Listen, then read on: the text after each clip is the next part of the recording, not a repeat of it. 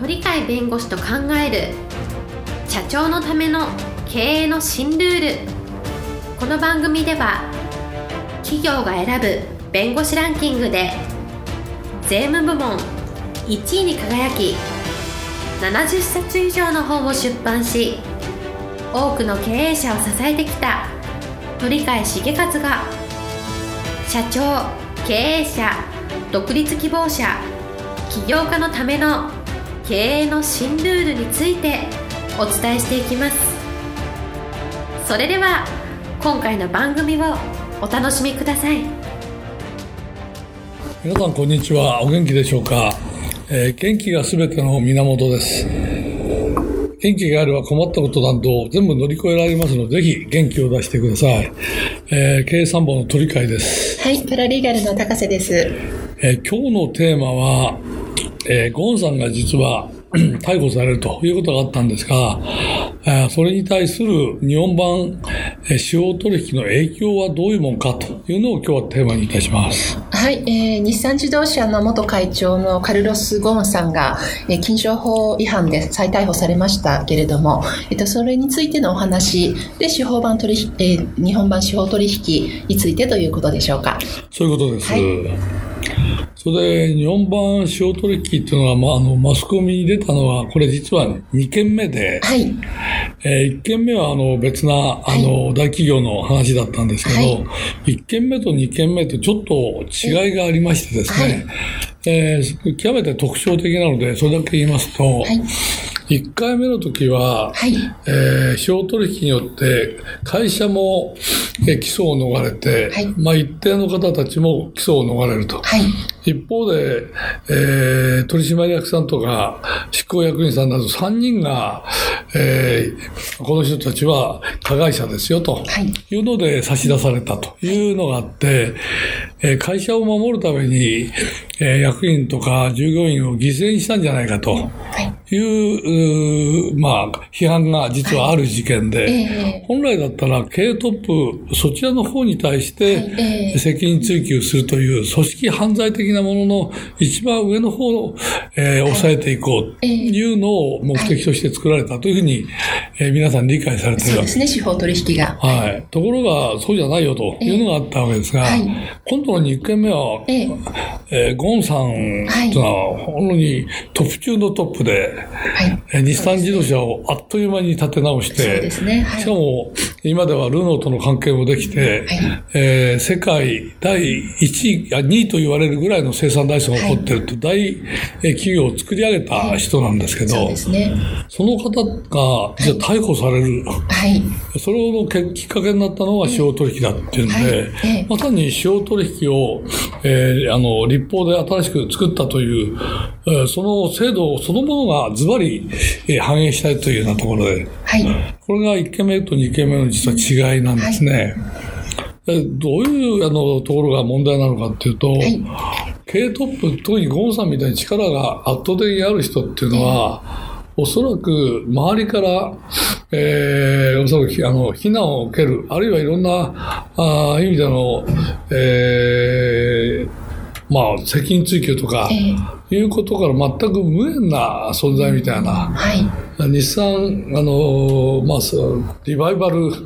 的なね、意味での、はい、本当にダメになったところを、はい、あの救ったという救世主みたいな扱いされてたわけですね。そうですね、存在が。はい、その方がすごいと言われたのは逆に、こんな極悪人だったのかみたいな、そんな形の報酬を何十億も、えー、取りながら、それを隠してたという、まあ、そういうところで、えー、逮捕されるということがありましたので、全くあの逆転した素晴らしい人がこんなに最悪の人みたいな、そこの落差が大きいと。そうですね。ところが普通だったらそれは秘密にされたところが表になるから司法取引ができるので、はい、その秘密っていうのが、経営トップで圧倒的な力を持ってる人からすると、他の人がそんな変なやつを出さないだろうという安心感が逆に言うとあるはずなんですけど、mãe ところが、そこが破られたという、うんはい、そこのところにあの、司法取引の、えー、凄さっていうのか、これからおそらく影響を、えー、社会に対して持っていく、特に経営陣に対して与えていくんではないかというのが、えー、今日申し上げたいことなんですね。それが今回の1回目の、えー、司法取引と違う、違うところ。今回の特徴ということです。それもね、えー、あの、特徴的なの、司法取引って、もともと日本になかった制度を、えー、そうですね。えー、あの、欧米とかアメリカの制度の一部を、ね、持ってきて、なかなか、あの、悪い犯罪、悪いことをやって、えー、頂点にいるような人、なかなかたどり着いて、えー、逮捕できないですね。はい、だけど本当は首謀者はそれなんですっていう、そういう、はい、発想の事件がいくつか続いたんで、はい、そこはやっぱりなんとか、えー、逮捕までとこぎ捨てたいよねと、はい、起訴までして有罪にしたいよねっていう、そういう発想で実は作られたやつなんで、はい、一番難しいあのハードルのところを乗り越える手段として、えー、小取引で作られたんね。はいところがそれが本当に現実になるかどうかって難しいんじゃないかって言われた中でさらに難しいものが実はゴンさんの事件だと。それが逮捕まで行く、あれ再逮捕まで行くっていうところに、この司法取引の本当の、えまあ隠れた力っていうのか、恐ろしさっていうのか、そういうのが隠されてるんじゃないかっていうところがありますね。なぜかというと、ゴンさんの一番の側近である方が代表取締役やってる、はい、その部下として、今回やったいろんな実行をする部隊の一番の、中心人物というか、長っていう、その方が、どうも司法取引に応じてると。あるいは、えー、秘書した秘書室の、えー、室長みたいな人も司法取引してると。一番側近で一番忠実に、えー、ゴンさんとか、あるいはその、うん、最側近の、えー、代表取締役である、まあ、アメリカの弁護士ですけど、はい、このたち人たちを本当は守る側の人たちが実は司法取引で、いろんなデータ、いろんなことに応じて、おそらくいろんな供述してるんだと思いますが、はい、そういう形で司法取引が成り立って、彼らはおそらく、あの、後で起訴されないと。いう内容で、おそらく公表されると思います。が、はい、そういう取引に応じたんだっていう、ここが今までと全く違う、えーはい、考えられない。はい。えー、なぜかというと、彼らは、あの特にえー、実行部隊の長だった方はアメリカの弁護士でもあるんですね。えーはい、実際の執行役員でもあるんですけど、えーはい、そうするとアメリカにいる人っていうのは、えー、司法取引の盛んな国ですから、はい、一番最初に、えー、垂れ込んだものが勝つとい。うのを知ってますので、したがって、えー、これで発覚したあのところ、社内通報ですよね。えーはい、社内通報は、本当ならば会社の一定のルートで、えー、えー、行き先が、あの、えー、決まってるはずなんで、はい、行き先が決まってるはずのところには、おそらく普通だったら、あの、最終的には社長のところまで行くかもしれませんが、えー、まあ、内容からすると、ゴンさんのと側には行かない内容の、えー、司法取引、あの、司法、あの、個人通報だと思うんですね。内部通報だと思うんでね。はい。えー、そうからすると、それが、えー、ゴンさんの側近の、えー、た人たちのところに行ってるという可能性は十分あるわけで、おそらくそれが手に入ったんじゃないかと思うね。はいはい、そうすると、内部通報があると、会社の経営陣がこれを使っていろんな、えー、調査をするととい。うのは想定ができますので、そうすると、えー、内書いた、書いた内部調査で内容化すると、ゴンさんの犯罪みたいなこと書いてあるわけだから、そうだとすると、その側近、あれその側近に基づいて、えー、一番中心的役割を果たした実行部隊の人、これは逆に言うと会社の方が調べ尽くして、いろんな証拠を出して、自分たちのを責めてくるぞと、はい、犯罪者だと、それをちゃんと立証しますよっていう、司法取引を先にされてるんでしまう可能性あるよと、はい、そこを感じて早くやった方が勝ちだねと、はいはい、実行部隊ですから、その長ですから、いろんな証拠を持ってるね、はい、いろんなことを知ってるから、いろんな供述もできるねと。そういうので、おそらくあっという間にあの、えー、資料を集めるなりなんなりして、はい、えー、供述もちゃんとするぞというので、え弁護士を通して、あるいは弁護士と一緒に、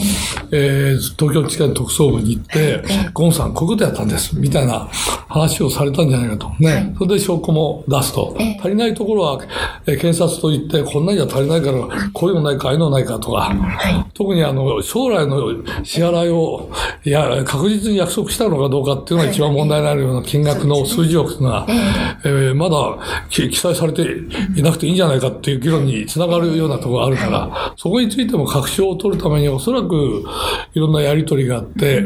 えー、それで最終的にはいろんな今新聞で徐々にいろんなデータがこういうある、こういうの確定の証拠になるよみたいなのが、えー、出てくるようになってきてるので、そういう意味ではまさに、えー、側近中の側近が裏切るという、はい、そういう仕組みの中にこの、ね。えー、内部通報があると、はい。えー、いうことから考えると、えー、今まで、えー、誰かを信用していろんなことをやってもらったと、はい、で自分だけは助かろうとしたと、えー、いうようなところが実はそれが裏切られると、はい、自分が一番 あの望ましくない方向で犯罪者させられてしまうと。いうのが明らかになった事件で、そうすると、系トップとしては、割り切とやっても隠せるという自信がなくなりますよ。自分で隠すなんてできないんだから。そうですね。うん、必ず何個やろうとしたら、会社の人たちを動かして、そうですね。それでやらないと会社が動かないから、自分の利益なんて測れないから、あるいは自分の悪いことやったのを隠せないから、必ず側近の人を信頼してやるっていう仕事が、あるはずなんね。とか、そこの人たちが一番最初に検察行っちゃうよと、い。う典型的な事件なんで、そうですね。今度悪いことやって、それをいかに隠しましょうっていうのが通じないんじゃないですかと。そうですね。日本人はもう裏切らなくて、ほら、アメリカ人だから裏切ったっていう、そういう発想も成り立ちますけど、この仕組みからすると、やっぱり同じ立場に日本人が置かれたら、それで自分がさやれるか、自分が助かるかって形になれば、それは持ってって助かろうとするんじゃないかと思いますね。そうとすると、やはり経営トップになる人は、え自分が悪いことをしたらアウトだよと。はいそういう時代に入ってきたんだと。そうですね。ると、自分が悪いことをしなくて、ちゃんと正当なやり方やって、えー、ちゃんと自分が、あの、利益が取れるなら、ちゃんと利益を、ちゃんと取ってもおかしくないようなことをやっていかなきゃいけないし。はい。えー、そういう意味では、えー、経経営者の、特に経営トップの考え方を相当変える、そういう意味ではすごい影響を与える事件ではないか。はい、つまり他人事には思えないような事件というふうに捉えるんではないかっていうのが最大の課題でございます。そうですね。従来の考え方が、えー、これを機に変わるという。そういう話でありまして。ね、はい。はい。はい。今日もありがとうございました。えー、今日一日元気に過ごしてください。はい、ありがとうございます。本日の番組はいかがでしたか？この番組は毎週月曜日7時に配信いたします。それでは次回の配信を楽しみにお待ちください。